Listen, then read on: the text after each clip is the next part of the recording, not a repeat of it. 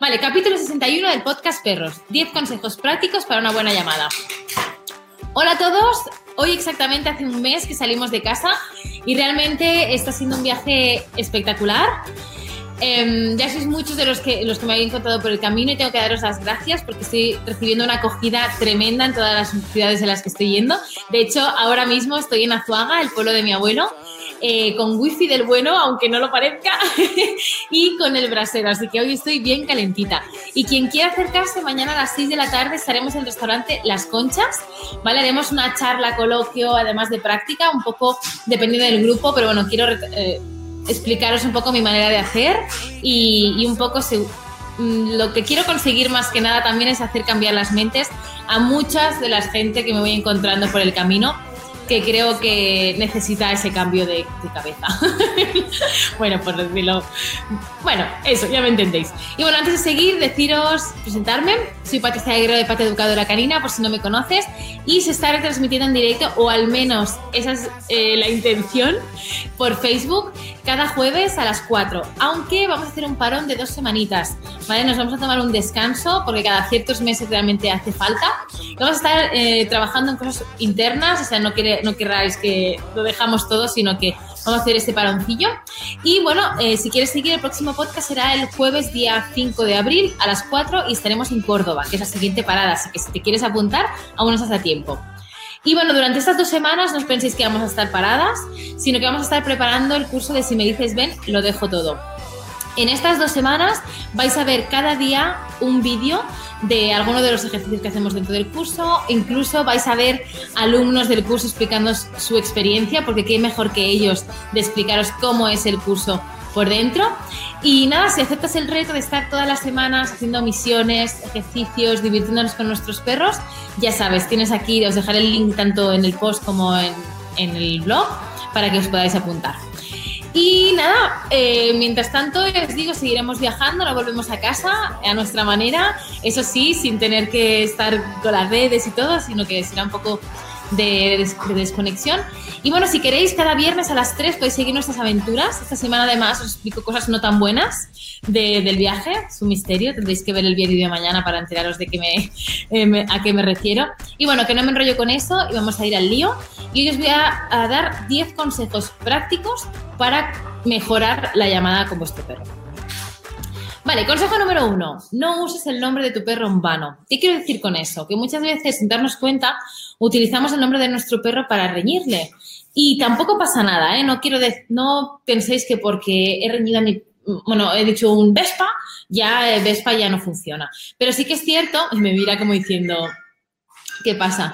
¡Ay, Pili! no pasa nada, cosas del directo. Eh, lo que os decía, pero lo que sí que tenéis que tener en cuenta, sobre todo al principio, cuando entrenamos, las primeras veces que, o sea, cuando cambiamos el chip, sería bueno que llamáramos a nuestro perro 10 veces al día y esas 10 buenas tuvieran final feliz. ¿Qué quiere decir? Pues que llamáramos si hubiera un premio, juego, una caricia, saliéramos de llegar al parque, no sé, cosas que realmente le gustan, no solo cosas eh, comestibles, sino también cosas que le gustan a nuestro perro. O sea, intentar que el nombre siempre vaya asociado con cosas buenas, porque al final es una manera de llamar la atención y si llamamos la atención para algo negativo, eso puede pasar factura, ¿vale? Simplemente, ¿vale? Consejo número dos, no engañes a tu perro. Esto os hice también un mini consejo hace unas semanas, que os decía también que no chantajearais. Es un poco, viene a ser lo mismo, ¿vale?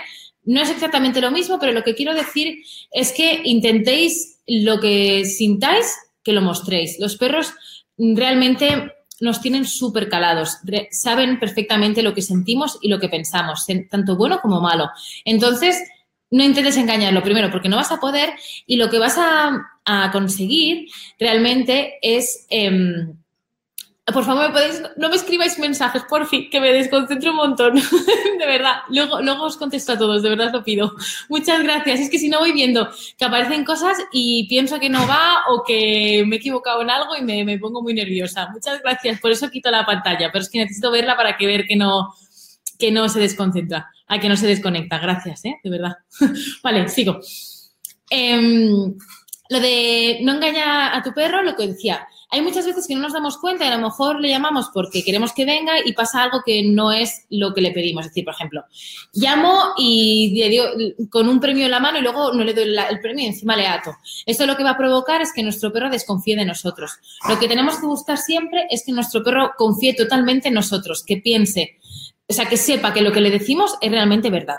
Así que olvidaros de chantajear, engañar, todo eso, intentar no hacerlo. Ya os digo, no pasa nada si en un momento dado realmente tenemos una situación extrema y tenemos un poco que recurrir a artimañas para sortear un peligro.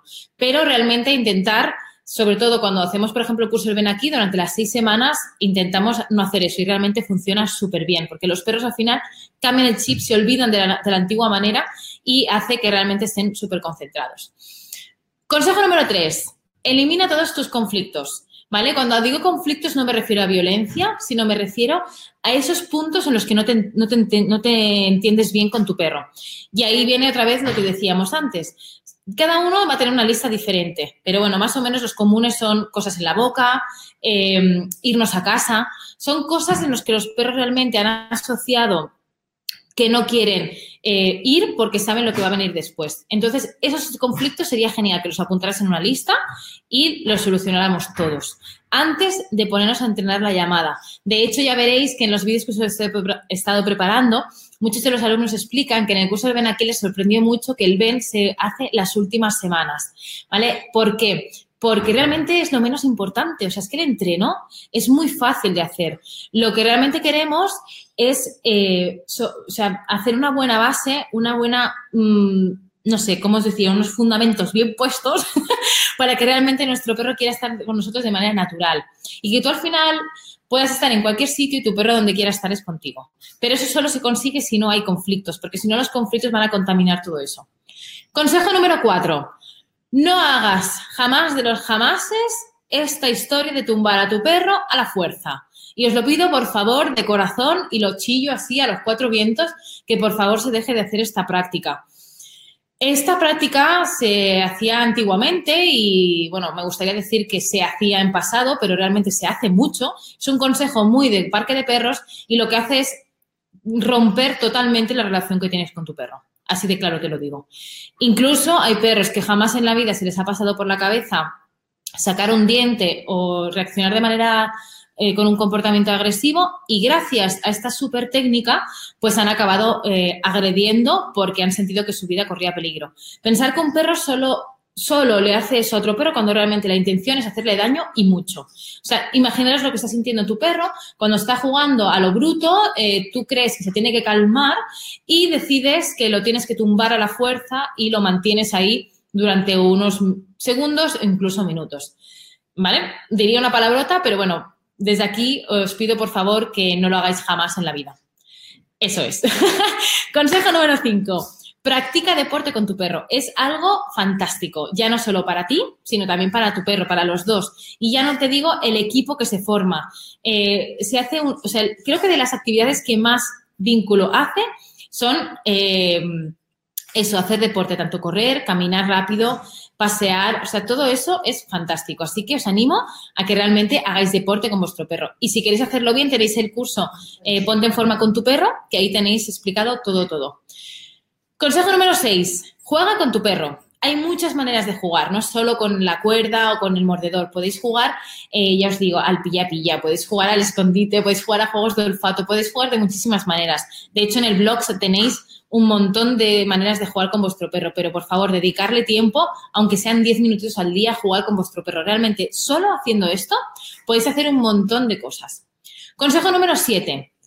No habléis tanto. Deja que tu perro sea el que tome también decisiones. Está.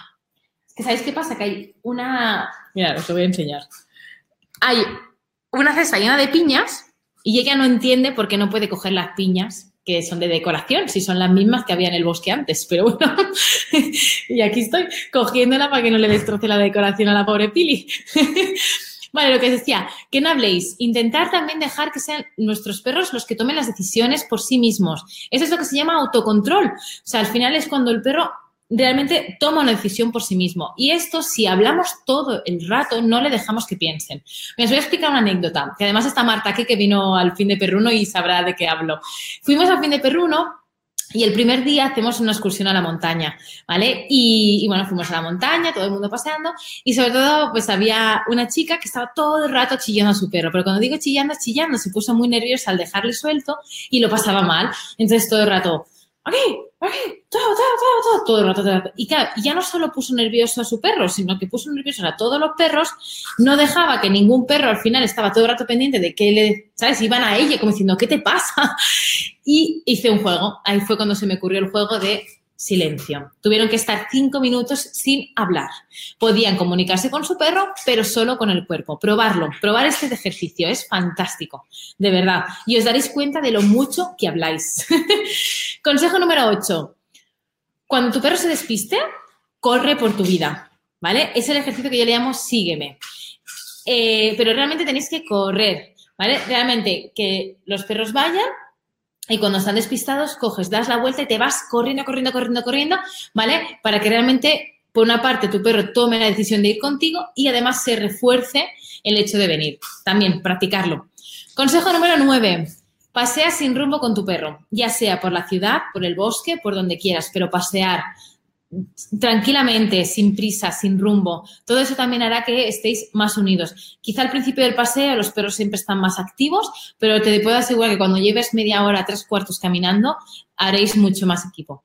Y por último, pero no, están los consejos por orden de importancia ni mucho menos y faltarían muchísimos. Pero mm, bueno, creo que estos son, ha sido una buena selección. Consejo número 10 Olfateo con, olfatea con tu perro. Ya dirás, ¿en serio? ¿Qué te pasa? Eh, me refiero a que vayas a la naturaleza, ¿vale? Y que te llenes de todos los olores increíbles que hay. No solo tu perro, sino también tú, que respires y sientas ese olor de bosque, de, de naturaleza, de mar, o sea, que vayas realmente a lugares en la naturaleza y los vivas igual que tu perro. Y dejes también que ellos olfateen, que hagan, que, que se imprenden en todo eso. Es algo muy, muy sano tanto para unos como para otros. Pues bueno, hasta aquí la selección de los 10 consejos. Creo que han quedado bastante chulos. Diría que solo poniendo en práctica estos consejos vas a conseguir muchísimo para tener una mejor llamada. Y bueno, hay muchísimos más consejos. De hecho, el curso del Ven aquí es muy extenso y hay muchos juegos, mucha información y mucho todo. Pero para eso, si, si quieres saber todo eso, tenés que animarte y apuntarte a estas seis semanas intensas y muy divertidas. Y, nada, nos, veremos, nos veríamos dentro del curso si me dices, ven, lo dejo todo. Y nada, que está ahí esperándote. Y pues eso, que paséis muy buenas Semanas Santas, que descanséis y nos vemos el próximo jueves día 5 de abril desde Córdoba y si además pues estás atento podremos vernos en la quedada o en el curso. Y nada, muchísimas gracias por estar al otro lado, me estás dando un montón de ánimos, realmente que está siendo una experiencia muy, muy enriquecedora y estoy disfrutando y aprendiendo mucho más. Muchas gracias.